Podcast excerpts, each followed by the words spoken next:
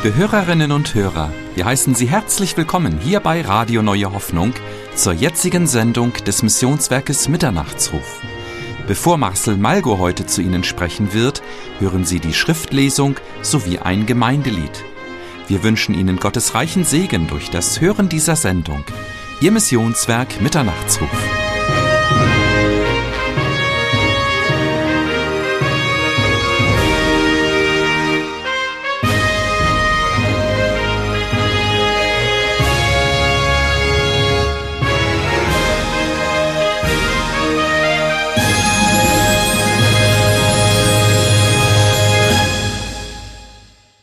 Wir wollen jetzt Gottes Wort hören zur Einleitung und stehen dazu auf.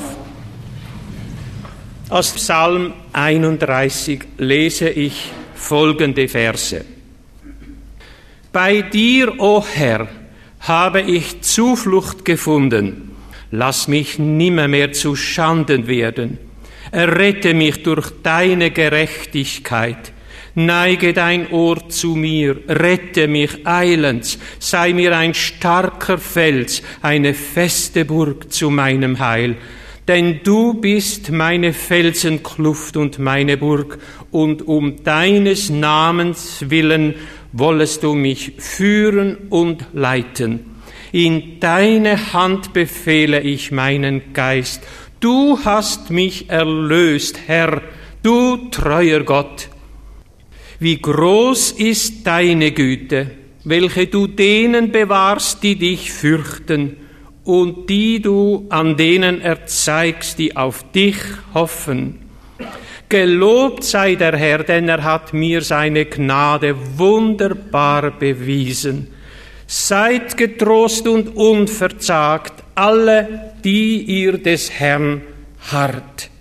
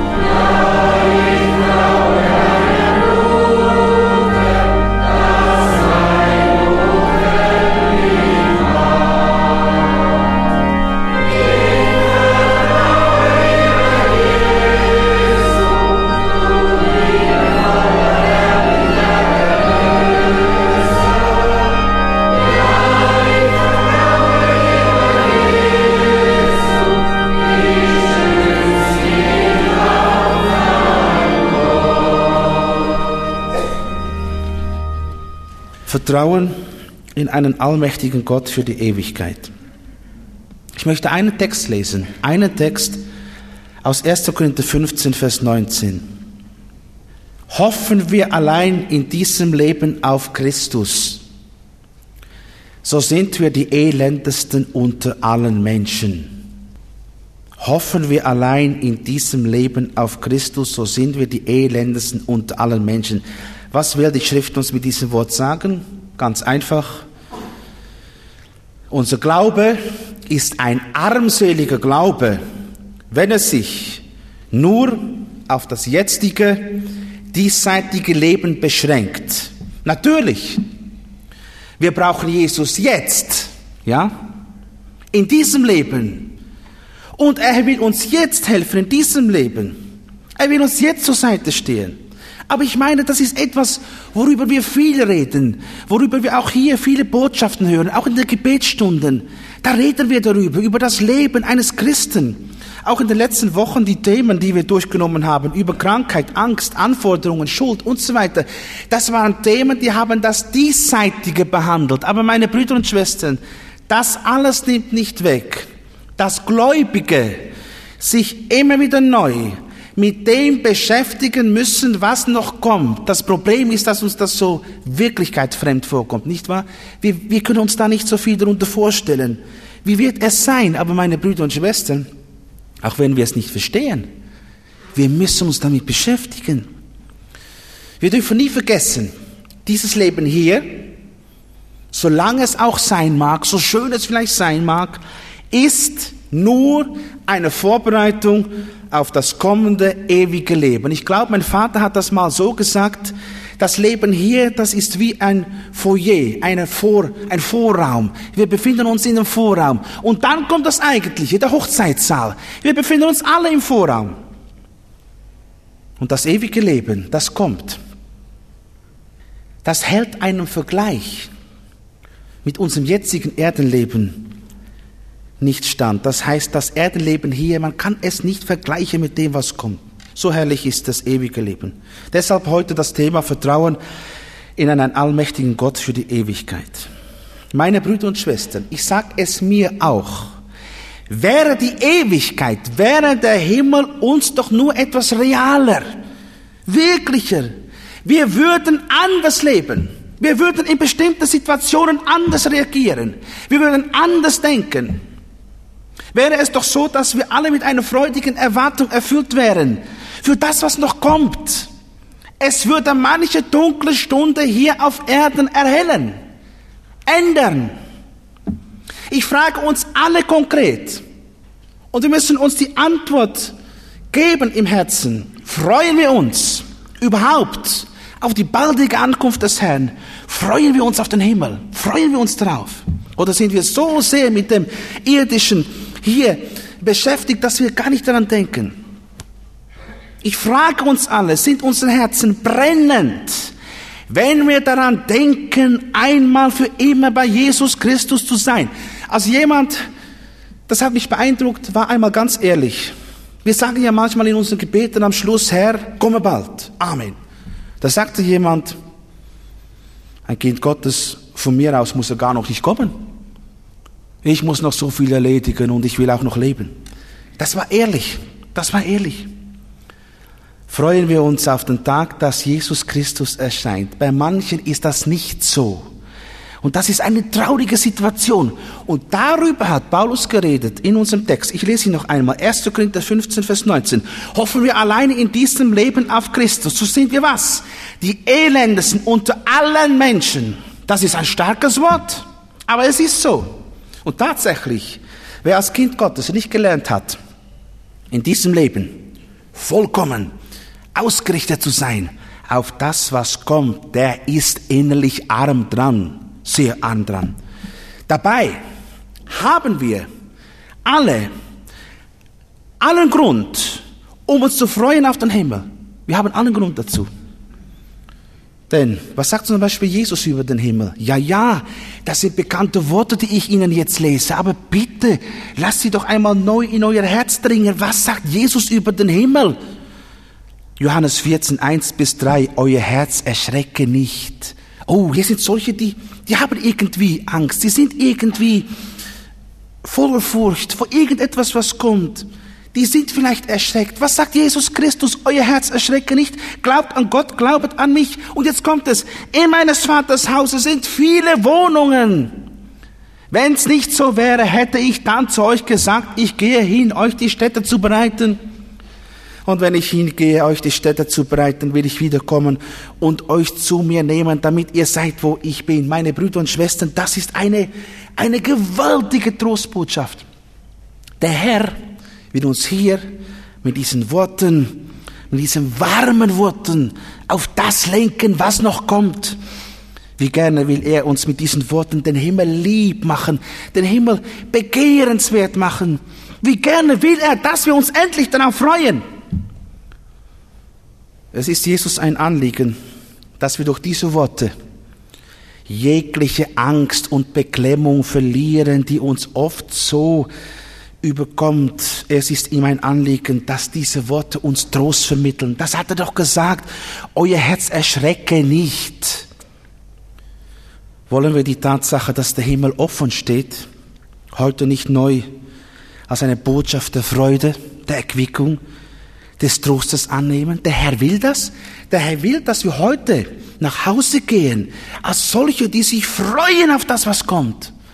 Bist du gekommen, deprimiert, angefochten, belastet, beladen, erschreckt? Jesus sagt, euer Herz erschrecke nicht. Glaube an Gott, glaube an mich. Da oben sind viele Wohnungen. Da ist Friede, da ist Ruhe. Auch Paulus, Paulus sucht sozusagen nach Worten, um uns den Himmel lieb zu machen. Dabei geht es auch um Trost. 1. Thessalonicher 4, 16 bis 18. Da sagt Paulus, er selbst, der Herr, wird, wenn der Befehl ertönt, wenn die Stimme des Erzengels und die Posaune Gottes erschallen, herabkommen vom Himmel.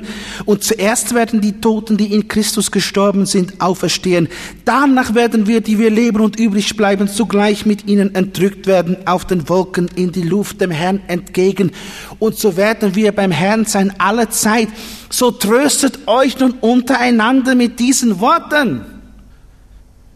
Welche Trostbotschaft wird uns hier vermittelt? Ich kann heute nicht genug betonen und ich hoffe, dass das wie ein Funke ihr Herz trifft.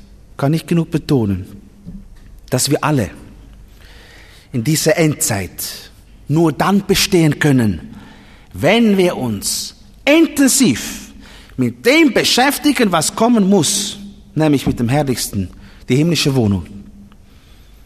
Freuen wir uns darauf? Sind wir davon erfüllt? Denken wir jeden Tag dran, auch wenn es vielleicht nur einmal ist. Natürlich, es stimmt. Das Leben mit Christus hier auf Erden kann uns oft einen Vorgeschmack des Himmels vermitteln. Das stimmt. Aber deswegen ist es noch nicht der Himmel. Der Himmel ist ganz anders. Das Beste kommt noch und wir sollten beginnen, uns darauf zu freuen. Ja, wir wollen uns jetzt mal eine Frage stellen, weshalb fehlt uns so oft die Freude am Himmel? Da gibt es eine ganz klare Antwort. Ich möchte drei Antworten geben. Die erste, ganz einfach, weil wir uns nicht damit beschäftigen. Ich habe das ja schon ein bisschen angedönt, ja, weil wir uns nicht damit beschäftigen. Etwas, das uns interessiert mit dem wir uns viel beschäftigen, das weckt auch immer wieder Freude in uns. Überdenke einmal diesbezüglich dein Leben. Überdenke einmal deine Interessen. Was sind deine Interessen, nicht wahr? Wir haben alle irgendetwas, mit dem wir uns ausgiebig und gerne beschäftigen. Ein Hobby oder sonst irgendwas. Und ist es nicht so, dass Je mehr du dich damit beschäftigt, je mehr du dich darüber freust, die Beschäftigung mit etwas, das bringt dir Freude. Genau so ist es mit dem Himmel. Wenn wir uns in dieser Endzeit, in der wir heute leben, mehr, intensiver, bewusster mit dem Himmel beschäftigen würden, dann wäre die Vorfreude viel größer. Jesus Christus hat einmal gesagt, Lukas 12, Vers 34, wo euer Schatz ist, da wird auch euer Herz sein. Der Herr will damit sagen, dass diese zwei Dinge nicht voneinander zu trennen sind. Er sagt, da, wo die Dinge sind, mit denen wir uns am liebsten beschäftigen, da wird auch immer unser Herz sein. Das kann man nicht voneinander trennen. Und da, wo unser Herz ist, da werden immer die Dinge sein, die uns innerlich am meisten bewegen. Die Frage ist nur, mit was beschäftigen wir uns am liebsten? Da habe ich an David gedacht. David. David, der Mann nach dem Herzen Gottes. Mit was hat David sich gerne beschäftigt? Mit was? Mit Krieg führen? Ich denke nicht, das musste er. David hat ein Hobby, wissen Sie was? David beschäftigte sich ausgiebig und gern mit dem Gesetz, mit den Worten des Herrn. Das kann man in allen Psalmen sehen. Kein Wunder, dass David deshalb zum Beispiel sagt, Psalm 119, Vers 47, da sagt er, ich habe Freude an deinen Geboten. Sie sind mir sehr lieb. Ja? Und das hat er von ganzem Herzen gesagt. Und in, in Vers 162 vom Psalm 119, da wird David begeistert. Da gerät er in eine Begeisterung, wenn er ausruft, ich freue mich über dein Wort wie einer, der große Beute macht. Große Beute zu besitzen, das war für einen Kriegsmann wie David ein Gefühl höchster Freude. Und genau diese Freude empfand er nun auch über das Wort, dem Gesetz des Herrn. Und warum? Warum? weil David sich intensiv mit dem Wort beschäftigte, Tag für Tag. Er sagt zum Beispiel in Vers 44 vom Psalm 119, ich will dein Gesetz halten, aller Zeit, immer und ewiglich. Vers 112 dieses Psalmes, ich neige mein Herz zu tun deine Gebote, immer und ewiglich. Und genauso sollten wir uns beschäftigen mit dem Himmel. Richte dein Herz intensiv auf diesen Gegenstand. Dann wird der der Himmel zu einem Schatz. Und das bringt Freude, die so wichtig ist. Ja, und um das nun zu verstehen, was es bedeutet, sich mit etwas zu beschäftigen, wir wollen das alles von der Bibel her beleuchten, wollen wir ganz kurz zu Maria, der Mutter unseres Herrn, gehen. Maria, als die Hirten überall herum erzählten, was die Engel über das Kind von Bethlehem gesagt hatten, da hat Maria etwas ganz Spezielles getan. Lukas 2, Vers 19. Maria aber behielt alle diese Worte und bewegte sie in ihrem Herzen. Worte im Herzen bewegen, das bedeutet, sie überdenken, sich damit beschäftigen, sie überlegen, darüber nachsinnen. 5. Mose 6, Abvers 6. Da wird das genau erklärt. Da sagt Gott, diese Worte, die ich dir heute gebiete, sollst du zu Herzen nehmen, sollst sie deinen Kindern einschärfen und davon reden, wenn du, auf deinem, wenn du in deinem Hause sitzt oder unterwegs bist. Wenn du dich niederlegst oder aufstehst, du sollst sie binden zum Zeichen auf deine Hand. Sie sollen dir ein Merkzeichen zwischen deinen Augen sein. Du sollst sie schreiben auf die Pfosten deines Hauses und an die Tore.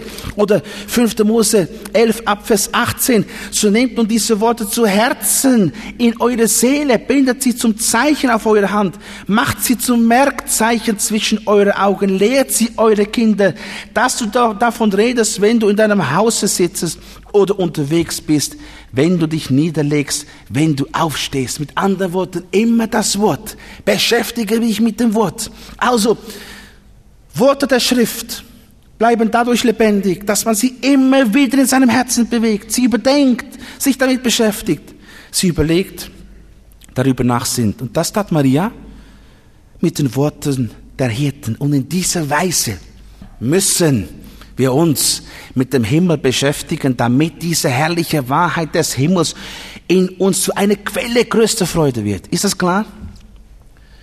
Eine zweite Antwort, weshalb wir uns so oft wenig über den Himmel freuen. Weißt du warum? Weil wir das Herrlichste des Himmels so wenig kennen, und das ist Jesus. Jesus, der die Himmel aller Himmel erfüllt. Der Himmel braucht kein Licht mehr, denn ihre Leuchte ist das Lamm. Und das Lamm kennen wir zu wenig. Ja, jetzt sagst du, ich kenne Jesus doch. Ich kenne ihn doch. Natürlich kennst du ihn, ich auch. Darf ich dir mal was sagen? Was Paulus über sich selber gesagt hat. Paulus, der große Apostel, hat er gesagt, ich kenne Jesus. Er hat Folgendes gesagt, das hat mich gestern ganz neu getroffen. Philippa 3, Vers 10. Ihn, Jesus, ihn möchte ich erkennen und die Kraft seiner Auferstehung und die Gemeinschaft seiner Leiden, um so seinem Tode gleichgestaltet zu werden. Ihn möchte ich erkennen. Ja, Paulus, hast du dann Jesus noch nicht gekannt?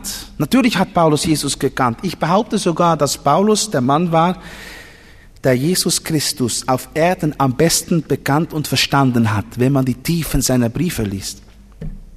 Trotzdem sagt er, ich möchte ihn erkennen.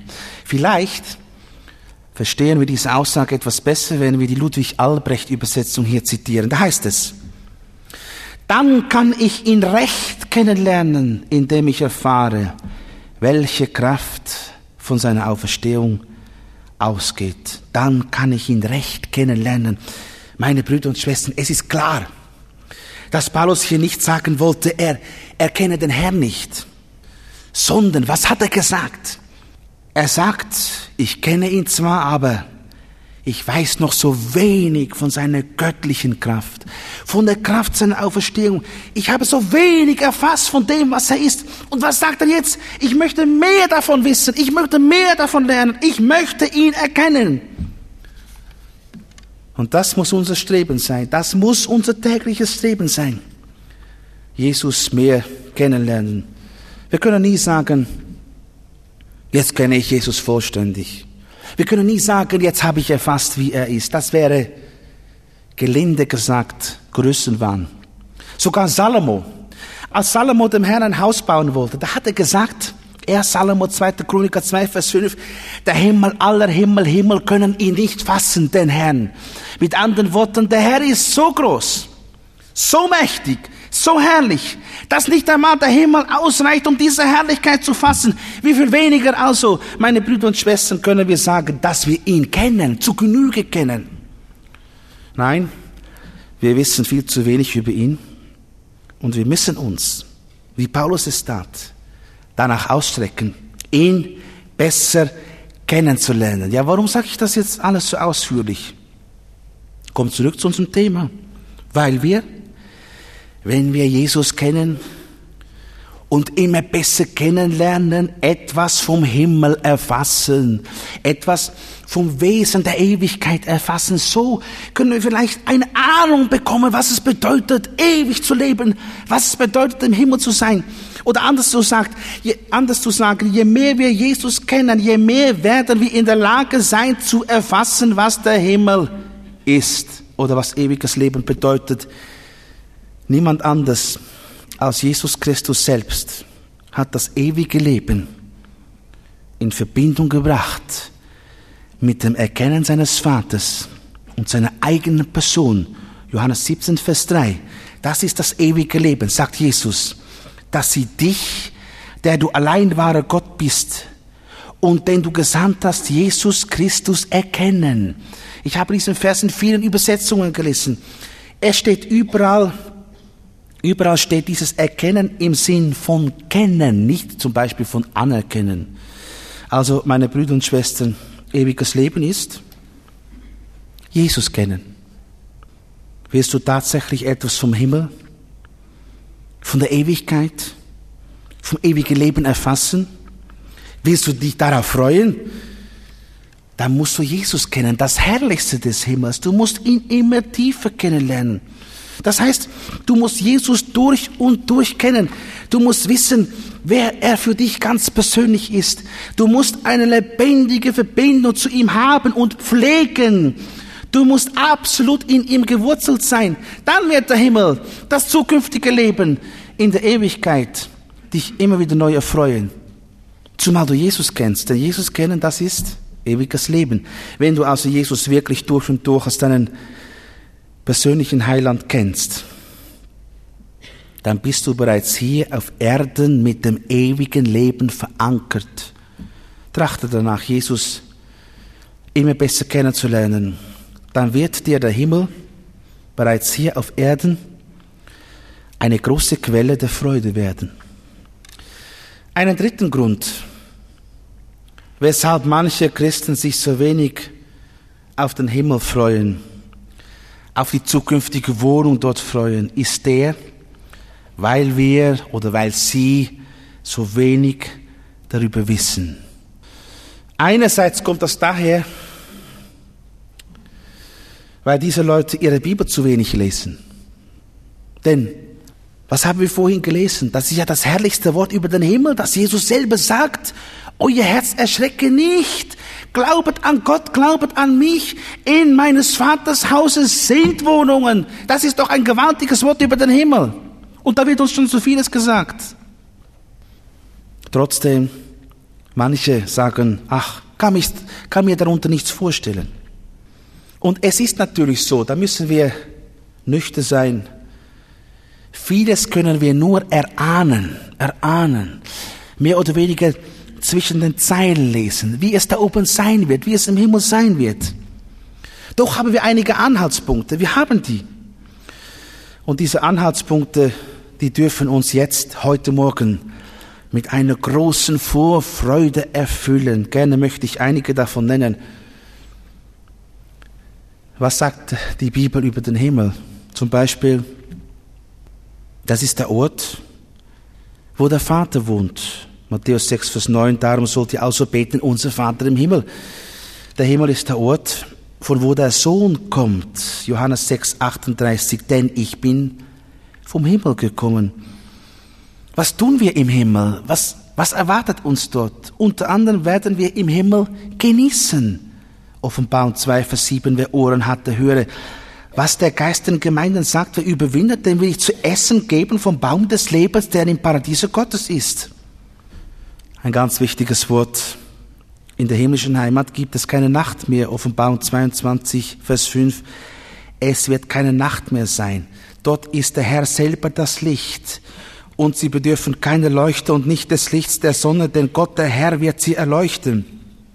In der himmlischen Heimat werden wir herrschen Offenbarung 22, Vers 5 am Schluss. Und sie werden regieren von Ewigkeit zu Ewigkeit.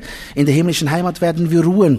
Offenbarung 14, Vers 13. Ich hörte eine Stimme vom Himmel zu mir sagen, schreibe, selig sind die Toten, die in dem Herrn sterben von nun an. Ja, spricht der Geist, sie sollen ruhen von ihren Mühsal. Denn ihre Werke folgen ihnen nach. In der himmlischen Heimat gibt es keinen Hunger, keinen Durst, keine Hitze mehr. Offenbarung 7, Vers 16, 17. Sie werden nicht mehr hungern noch dürsten. Es wird auch nicht auf ihnen lassen die Sonne oder irgendeine Hitze, denn das Lamm mitten auf dem Thron wird sie weiden und leiten zu Quellen des lebendigen Wassers. In der himmlischen Heimat gibt es keine Tränen mehr. Offenbarung 7, Vers 17. Gott wird abwischen alle Tränen von ihren Augen. In der himmlischen Heimat werden wir ihm gleich sein Philippe 3, Vers 21, der unseren nichtigen Leib verwandeln wird, dass er gleich werde seinem verherrlichten Leibe. Und zum Schluss, in der himmlischen Heimat, werden wir ihn sehen, wie er ist. 1. Johannes 3, Vers 2. Meine Lieben, wir sind jetzt Gottes Kinder. Es ist aber noch nicht offenbar geworden, was wir sein werden. Wir wissen aber, wenn es offenbar wird, werden wir ihm gleich sein, denn wir werden ihn sehen, wie er ist. Meine Brüder und Schwestern, sind das nicht Anhaltspunkte, die uns unbedingt in größte Freude versetzen sollten bezüglich des Himmels und des zukünftigen ewigen Lebens dort? Vielleicht habt ihr die einige, einige Stellen jetzt noch im Kopf. Lest sie heute einmal nach. Alles Texte, die reden über den Himmel, wie es dort sein wird. Jetzt möchte ich noch einen letzten wichtigen Punkt mit ihnen durchnehmen. Ich möchte versuchen jetzt, unsere Vorfreude auf den Himmel noch etwas anzuwacken, indem ich gerne zeigen möchte, wie unser Heiland sich auf diesen Tag vorbereitet. Das heißt, auf den Tag, an dem er uns die Seinen zu sich heimholen wird. Wir sagen oft in unseren Predigten, Brautgemeinde, bereite dich vor, Jesus kommt. Wir müssen uns vorbereiten, wir müssen fertig sein, wir müssen bereit sein, wenn er kommt. Aber wissen Sie, wir dürfen mit Sicherheit annehmen, er, Jesus Christus, bereitet sich für diesen Tag auch vor, und zwar gründlich, in einer ganz besonderen Weise. Ich möchte versuchen, Ihnen das jetzt noch weiterzugeben. Wie bereitet sich der Herr vor? Nun, einmal ganz sicher in der Art, wie wir es bereits gelesen haben. Johannes 14, 1 und 2, euer Herz schrecke nicht, glaubt an Gott, glaubt an mich. In meines Vaters Hause sind viele Wohnungen. Wenn es nicht so wäre, dann hätte ich nicht zu euch gesagt, ich gehe hin, euch die Städte zu bereiten. Also, unser Herr ist sich am Vorbereiten für die baldige Ankunft seiner Gemeinde, indem er für sie Wohnungen bereitet. Stellt euch das einmal vor. Jesus Christus selbst ist jetzt in diesem Moment damit beschäftigt, für uns in seinem himmlischen Reich Wohnstätten zu bereiten. Damit bereitet er sich vor auf die Ankunft seiner Braut. Das sieht, doch mal, sieht man doch auch schon im täglichen Leben so. Wenn, wenn da ein Brautpaar ist, die bald heiraten, da wird das doch alles vorbereitet. Ja, da wird eine Wohnung vorbereitet. Da geht der Bräutigam vielleicht schon alleine einmal auf die Birsch, ja, um zu sehen, was, was kann ich da in diese Wohnung hineinstellen? Mit was mache ich meine Braut Freude? Er bereitet das vor. Oder sie tun es auch zusammen. Aber meine Brüder und Schwestern, das tut Jesus Christus auch, der himmlische Bräutigam. Er bereitet sich vor, indem er Wohnungen baut. Wohnungen uns bereitet. Aber das ist nicht alles.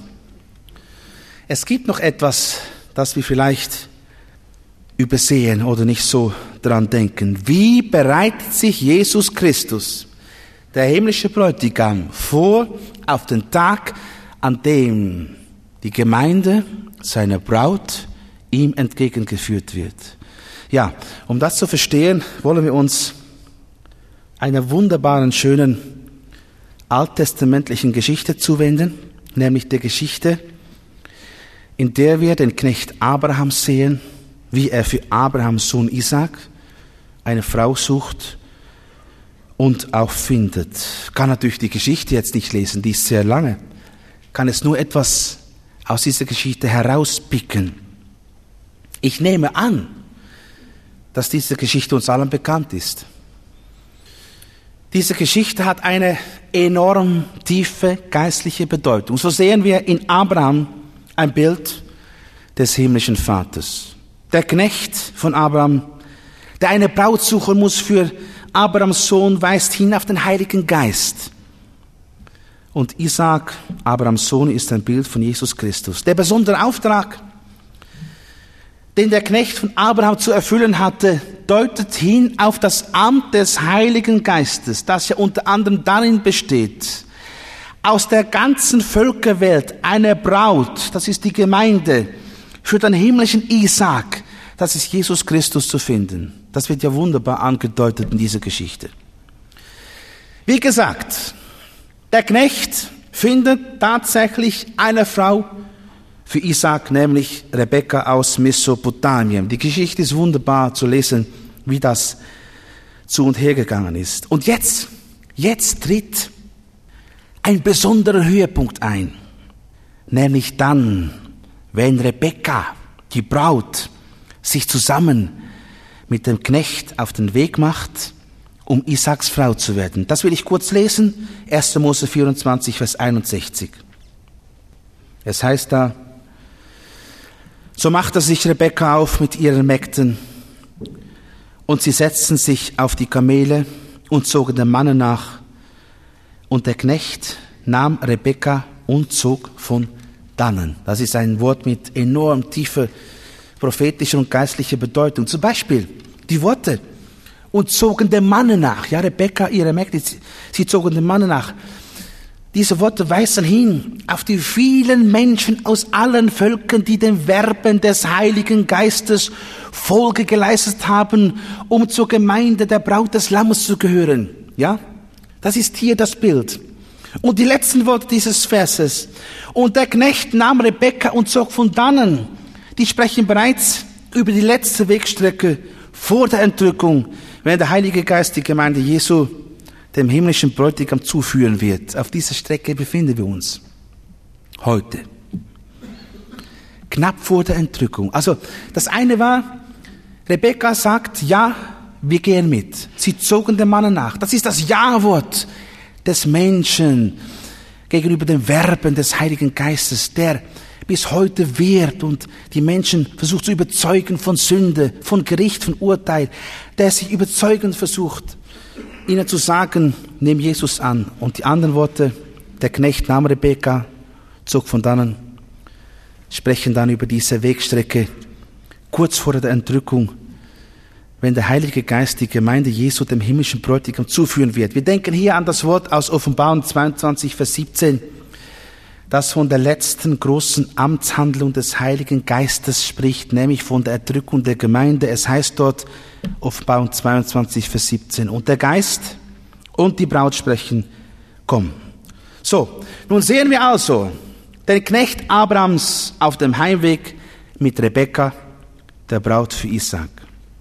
Und jetzt, indem sie nun immer näher zu ihrem Ziele kommen, sehen sie plötzlich in der Ferne Isaac stehen. Und dieser Isaac beschäftigte sich in diesem Moment mit etwas ganz Wichtigem. Mit was? Wissen Sie es? Er betete. Er betete. 1. Mose 24, Vers 63. Und er, Isaac, war ausgegangen, um zu beten auf dem Felde gegen Abend. Das ist ein gewaltiges Wort. Denn wenn wir sagen, dass Isaac hier ein Bild des himmlischen Bräutigams Jesus Christus ist, und das ist auch so, ein ganz klares Bild, dann sehen wir hier ganz klar, wie sich dieser himmlische Bräutigam vorbereitet auf die Ankunft seiner Braut. Bitte, wir müssen die Situation einfach aus dem Bild jetzt vor uns nehmen, ja? Rebekka, die Braut des Isaac, war im Anzug. Sie kam immer näher. Das Ziel rückte immer näher, ja? Und was tat er, Isaac, in diesem Moment? Wie bereitete er sich darauf vor? Er bereitete sich für diese Begegnung mit seiner Braut vor, indem er betete. Sie können das alles nachlesen im Zusammenhang. Meine Brüder und Schwestern, hier werden wir konfrontiert mit einer ganz wichtigen, wunderbaren Wahrheit, nämlich, dass genauso auch Jesus Christus, wenn seine Braut im Anzug ist, sie kommt, die Entrückung findet statt, bald statt, dass Jesus Christus sich auf diese Art darauf vorbereitet. Er betet. Jetzt müssen wir das präzisieren und sagen, er tut Fürbitte. Er tut Fürbitte. Und genauso wie Isaac dieses Beten am Abend verrichtete, das haben wir gelesen, er war ausgegangen, um zu beten auf dem Felde gegen Abend, ist es der heutige Abend dieser Endzeit, in der der Herr dieses Amt der Fürbitte in besonderer Weise auf sich nimmt. Ich möchte es noch einmal wiederholen. Der Knecht zieht mit Rebekka heimwärts. Sie kommen immer näher zum Ziel. Und plötzlich sehen sie in der Ferne Isaac stehen. So steht es geschrieben. Und dieser Isaac war damit beschäftigt zu beten. Jesus Christus bereitet sich vor auf seine Braut, auf die gleiche Art und Weise. Der Heilige Geist ist dran, die Gemeinde Jesu dem himmlischen Bräutigam zuzuführen. Wir stehen unmittelbar vor der Entrückung. Wir sehen im Geiste Jesus Christus bereits. Und was tut er? Was tut er in diesem Moment? Er bereitet die Wohnungen vor und er leistet Fürbitte. Warum? Jetzt kommt die große Frage, warum? Wieso wissen wir das? Wo steht das geschrieben? Warum sollte er beten? Warum sollte er Fürbitte leisten? Ganz einfach. Ich möchte es versuchen zu erklären, weil in 2 Timotheus 3, Vers 1 geschrieben steht, dass in den letzten Tagen, also am Abend dieser Endzeit, schlimme Zeiten kommen werden. Und diese schlimme Zeiten werden sich nach 1 Timotheus 4, Vers 1 darin offenbaren, dass einige vom Glauben abfallen werden. Und ich behaupte heute, dass das Jesus Christus nicht kalt lässt. Dass er diese äußerst negative Entwicklung, gerade in der letzten Phase, vor seiner Vereinigung mit seiner Braut, dass das ihn sehr beschäftigt. Wissen Sie, eines ist mir aufgegangen, ganz neu, und vielleicht muss ich mir das selber an die Brust schlagen. Wenn wir über Heiligung predigen, ja, wir predigen über Heiligung, dann haben wir immer die Neigung, nur die eine Seite zu betonen, nämlich wir sagen, Kind Gottes, Wenn du nicht wach wirst, wenn du nicht umkehrst, dann wird das für dich ein großer Schaden werden. Das ist natürlich auch so, das ist richtig. Das müssen wir verkündigen, immer wieder. Aber haben wir schon einmal darüber nachgedacht, welch großen Schaden es für Jesus Christus bedeutet, wenn einer seiner Bluterkauften zwar gerettet wird, aber nur so wie durchs Feuer hindurch, wie die Bibel sagt, nur so knapp, nur so knapp. Was denkt ihr, was für ein Schaden das ist für Jesus Christus, der jetzt schon für alle seine Kinder Kronen bereitgelegt hat? Wenn er einmal sagen muss zu gewissen Kindern, die dann zwar entrückt sind, die Krone hast du verwirkt. Was denkt ihr, was das für ihn bedeutet? Das wird ja einmal so sein. Es wird einmal so sein, dass es Christen gibt, die zwar aufgrund ihrer Wiedergeburt errettet sind, die aber aufgrund von Abfall und oberflächlichen Leben vieles von der Herrlichkeit ihres ewigen Lebens einbüßen müssen. Das wird einmal so sein. 2. Korinther 5, Vers 10. Wir alle müssen offenbar werden von dem Richterstuhl Christi. Hier geht es um Gläubige. Damit jeder seinen Lohn empfange für das, was er getan hat bei Lebzeiten, es sei gut oder böse. Und wer, wenn dann offenbar wird, dass unsere Werke, die wir als Christen getan haben, böse waren, dann tritt unweigerlich 1. Korinther 3, Vers 15 in Kraft, wo geschrieben steht, wird aber jemand das Werk verbrennen, eben weil es böse war, so wird er Schaden leiden, er selbst aber wird gerettet werden, doch so wie durchs Feuer hindurch. Die Albrecht-Übersetzung, ich weiß nicht mehr genau, die sagt es ungefähr so, er selbst wird zwar gerettet werden mit knapper Not, nur so knapp, so wie man etwas aus dem Feuer rettet. Ja, das wird dann schlimm sein für den Betreffenden, ja. Aber ich sage Ihnen, das wird viel schlimmer sein für Jesus selbst. Bitte bedenkt es euch. Es handelt sich hier um jemand, den er erkauft hat mit seinem eigenen Blut und der, obwohl er bereits im Himmel ist, Schaden leiden muss. Und warum? Weil er einfach kalt geworden ist, weil er erkaltet ist, weil er abgefallen ist. Und was machen wir jetzt? Wir sagen mit Recht in unseren Predigten, kaltes Kind Gottes, der du abgefallen bist, komm zurück, bekehre dich, kehre um, komm wieder, geh wieder den Weg der Heiligung. Und das müssen wir auch, aber meine Brüder und Schwestern, genauso beschäftigt sich Jesus mit diesen Menschen. Indem er für sie bittet. Der Knecht kommt mit Rebekka. Bald sind sie bei Isaac. Unmittelbar vor dieser Begegnung betet Isaac. Wir wissen nicht, was er gebetet hat. Vielleicht hat er für seine Braut gebetet. Aber das Bild stimmt genau. Jesus Christus. Bald sind wir bei ihm. Wir stehen unmittelbar vor der Entrückung. Und ich glaube persönlich, in dieser letzten Zeit vor der Entrückung bereitet sich der himmlische Bräutigam vor, indem er betet. Fürbitte. Wo steht das geschrieben? Wieso kann man das so verkündigen? Ist das biblische Wahrheit?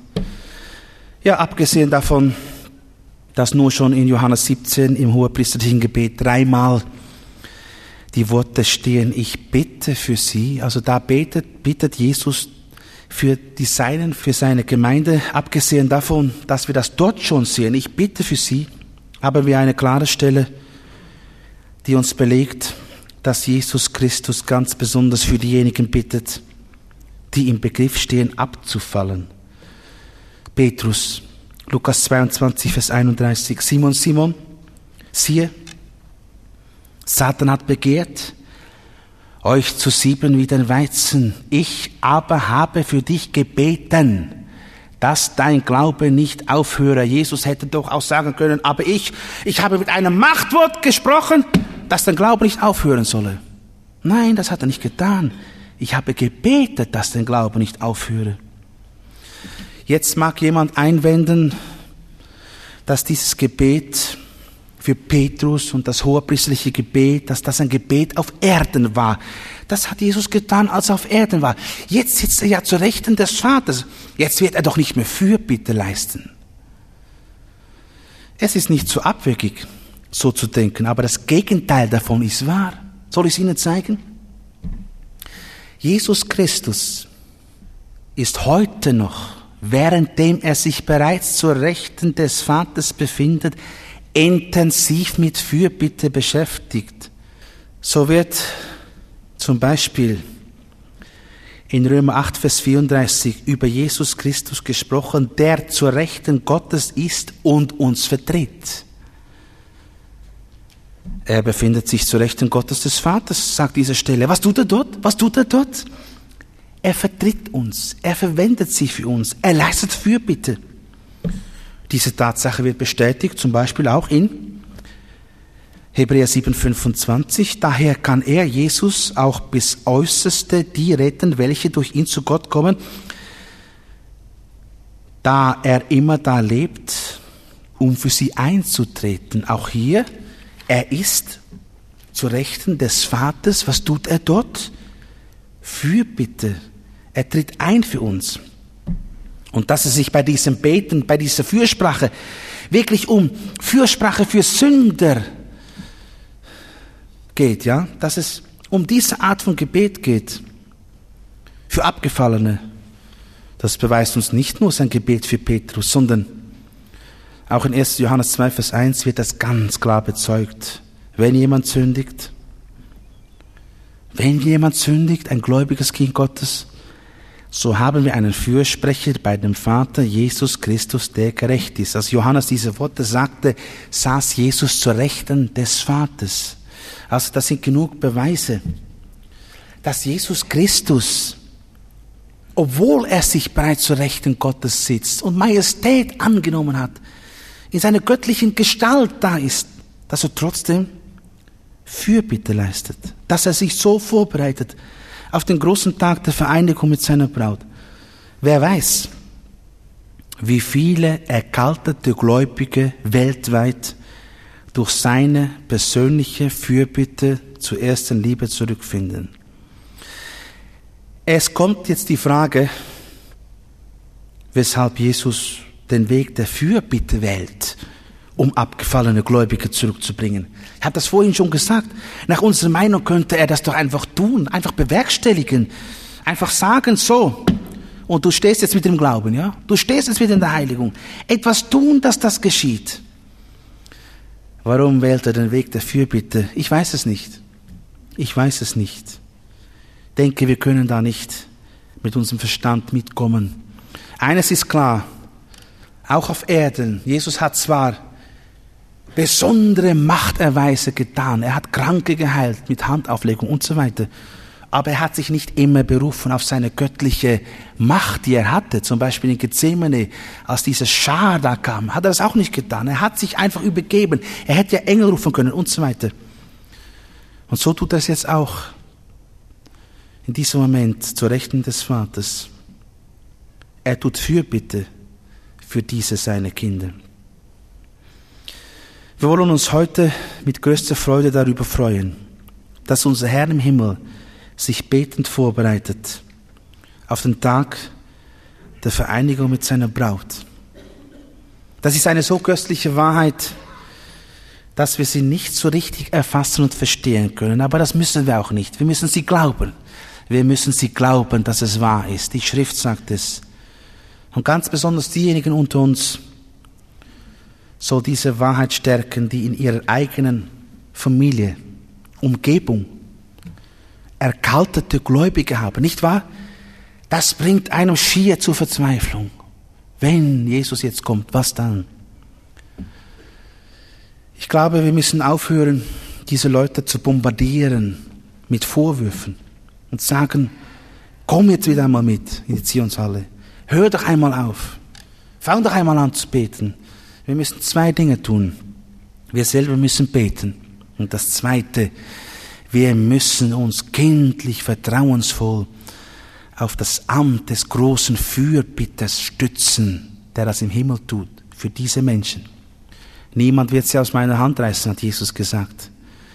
Er will, dass sie nicht nur gerettet werden, aber dass sie die volle Seligkeit bekommen, auch die Krone. Er bittet. Petrus stand im Begriff abzufallen. Das ging ganz fest daneben. Jesus hat gebetet für Petrus. So tut er das heute als sozusagen letzte große Vorbereitung für den Tag, wenn er sich vereinigt mit seiner Braut. Isaac betete um den Abend. Es ist heute Abend. Es ist Nacht. Mehr denn je hat die Gemeinde Jesu dieses fürbittende Gebet unseres Herrn nötig. Schenke es der Herr, dass wir alle, die wir heute diese Botschaft gehört haben, uns ganz neu beginnen zu freuen auf unsere himmlische Heimat. Wir tun damit nichts anderes, als einem allmächtigen Gott zu vertrauen für die Ewigkeit. Amen. Sie hörten soeben eine Botschaft von Marcel Malgo mit dem Thema Vertrauen in einen allmächtigen Gott für die Ewigkeit. Wir hoffen, dass es Sie innerlich angesprochen hat. Und falls Sie noch Fragen haben oder sich seelsorgerlich helfen lassen wollen, möchten wir Sie von ganzem Herzen ermutigen, doch Kontakt mit uns aufzunehmen. Direkt im Anschluss an diese Sendung haben wir noch wichtige und interessante Informationen für Sie betreffend Verlagsinfos, Veranstaltungen des Missionswerkes Mitternachtsruf, vielleicht ganz in Ihrer Nähe, Kontakt bzw. Bestellmöglichkeiten, wie zum Beispiel die eben gehörte Botschaft auf CD, ein gutes Buch oder anderes mehr. Deshalb bleiben Sie dran.